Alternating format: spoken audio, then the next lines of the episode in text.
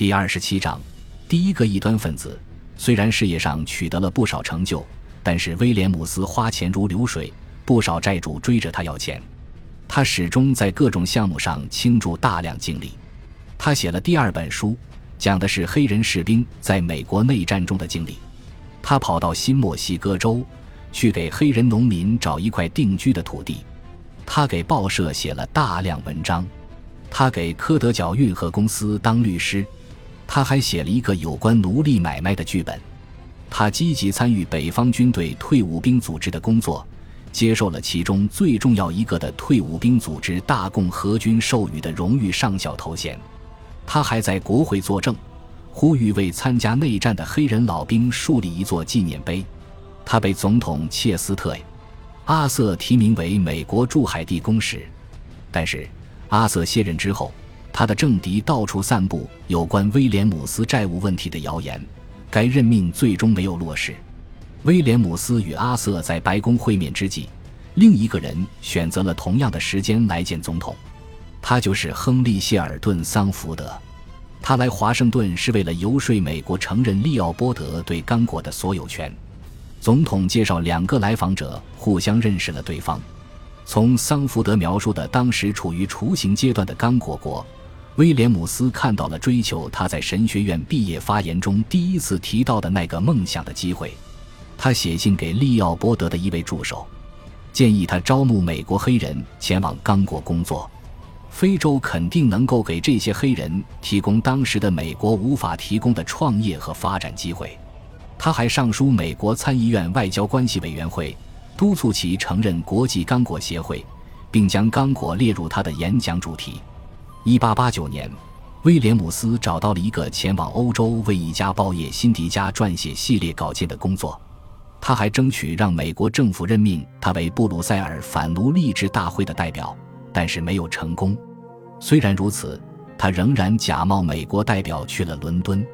他发现，布鲁塞尔到处是争先恐后谴责奴隶制的欧洲人。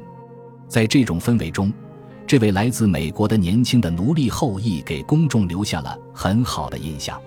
但是，虽然自己已经成就斐然，威廉姆斯还是忍不住要添枝加叶。据《比利时独立报》报道，在美国内战中荣获上校军衔的威廉姆斯，至少写了五至六部有关黑人的作品。他是第一个建议美国政府正式承认刚果国，并获准就此向美国参议院外交关系委员会做重要演讲的人。最后，他大获成功。威廉姆斯从比利时发回国内的第一篇稿件是针对利奥波德的一篇采访文章，在文章中。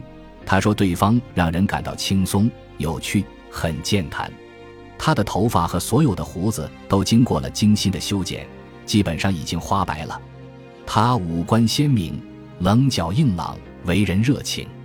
他的眼睛明亮而敏锐，在眼睛后面闪着睿智的光。当威廉姆斯问这位国王在开发刚果方面投入了那么多资金，希望得到什么回报时，利奥波德回答说。”我在那里所做的一切是出于基督徒对穷困的非洲人的责任。我不期望从投入的所有资金中获得一法郎的回报。这第一次会面，威廉姆斯和其他很多人一样，对被他称为世界上最高尚的君主之一、一心服务于基督教教化事业、提升民众利益的有智慧、仁慈和公正的皇帝崇拜不已。利奥波德一眼看出。迷惑这位来访者的最好办法就是表现出同情的样子，听他讲述他的项目。因为在同一篇文章里，威廉姆斯说这位国王很善于倾听。很显然，他倾听的是威廉姆斯一直念念不忘，想让美国黑人回非洲生活的计划。威廉姆斯与一家比利时公司达成了一项协议，签约雇佣四十个工匠去刚果工作。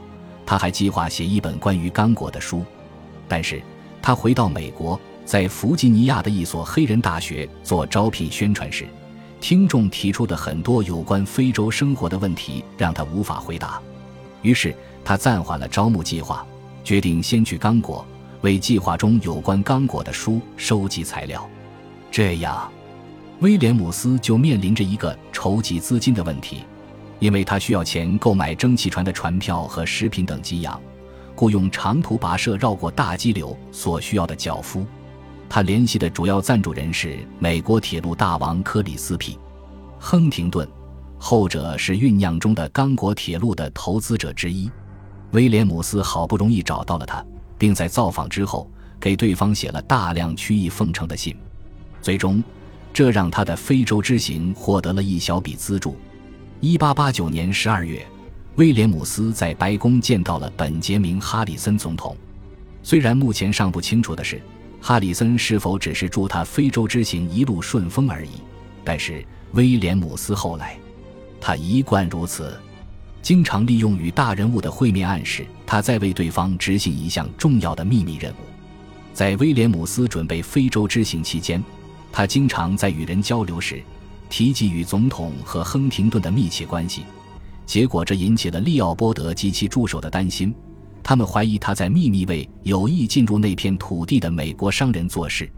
后来，关于前往刚果途中在布鲁塞尔逗留的日子，威廉姆斯说。他们动用一切渠道让我打消完成这一任务的念头。国王禁卫军的一位军官前来劝说我不要去刚果。他长篇大论地细数刚果雨季的要命之处，组织一个商队一起跋涉的种种危险和痛苦，一路上的巨大支出。之后，国王派人来找我过去，并说在那个国家出行很困难，更困难的是吃到适合白人的健康食品。他希望我将刚果之行推迟至少五年，说我需要的所有资料都可以在布鲁塞尔找到。我跟国王陛下说，我马上就要去刚果，几天之内就动身。在一八九零年一月到第二年年初，威廉姆斯乘船在非洲各地游历，定期向亨廷顿发出资金方面的紧急求助。他想办法见到了从布尔人建立的德兰士瓦共和国的副总统，到桑吉巴尔的苏丹等各种各样的人。他还获得了桑吉巴尔英语俱乐部的荣誉会员头衔，并受邀在开罗的赫迪夫地理学会演讲。但是，他去的最重要的地方还是刚果。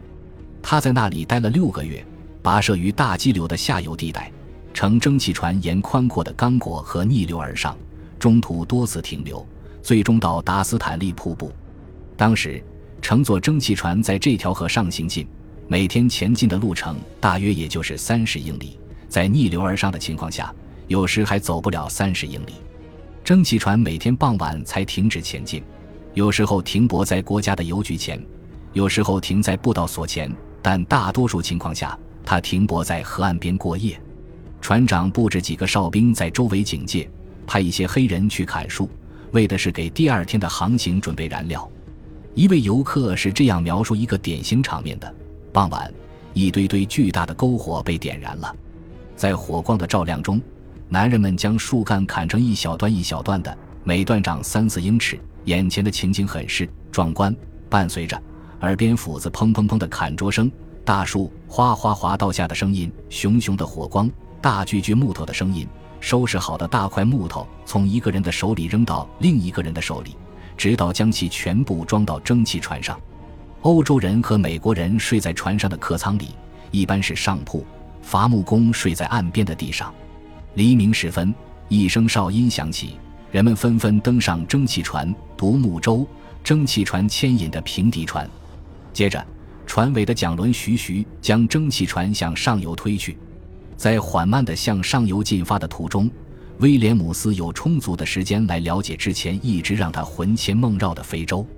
作为一位敏锐的观察者和经验丰富的采访者，他能够，这在新闻记者和历史学家中一样难得，不受其他人言论的影响。